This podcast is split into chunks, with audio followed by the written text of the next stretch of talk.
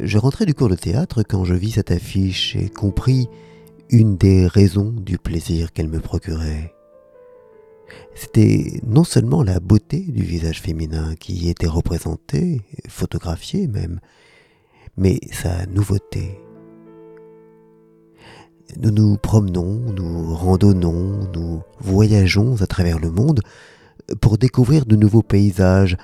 le spectacle changeant et magnifique de la nature sous les différents cieux. Mais rien dans la nature, dans le reste de la nature,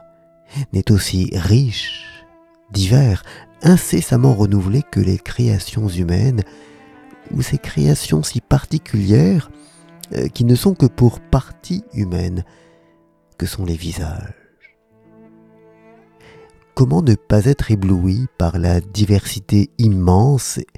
et probablement infinie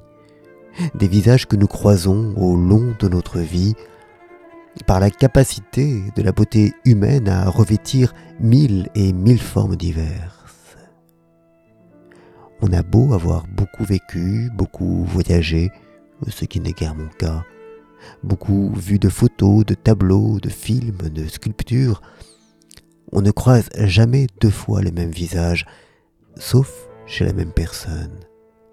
À chaque instant, dans nos grandes villes dont c'est un des attraits, nous nous plongeons dans un flux continu de visages nouveaux, que nous avons la faculté de distinguer de tous ceux que nous avons déjà croisés,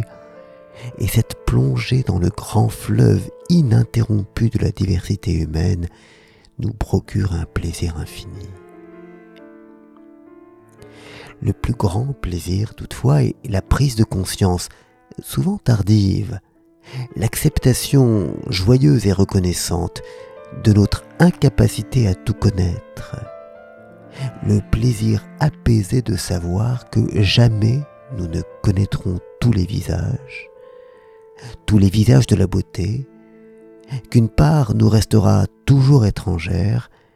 et que c'est bien ainsi. Le drame de Don Juan,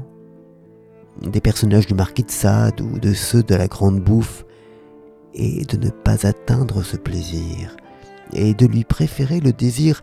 fondamentalement insatiable, mortifère, de tout connaître, de tout savoir, de tout expérimenter, de tout aimer. Il faut probablement le sentir en nous, ce désir, car il est une des expressions de la vie.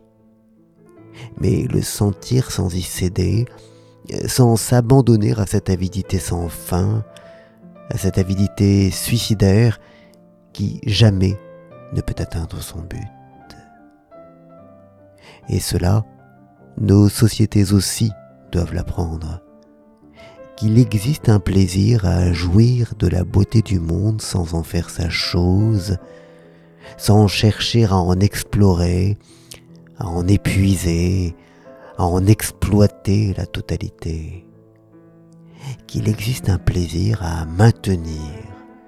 et à savoir qu'existe un intouché, une place pour autre chose.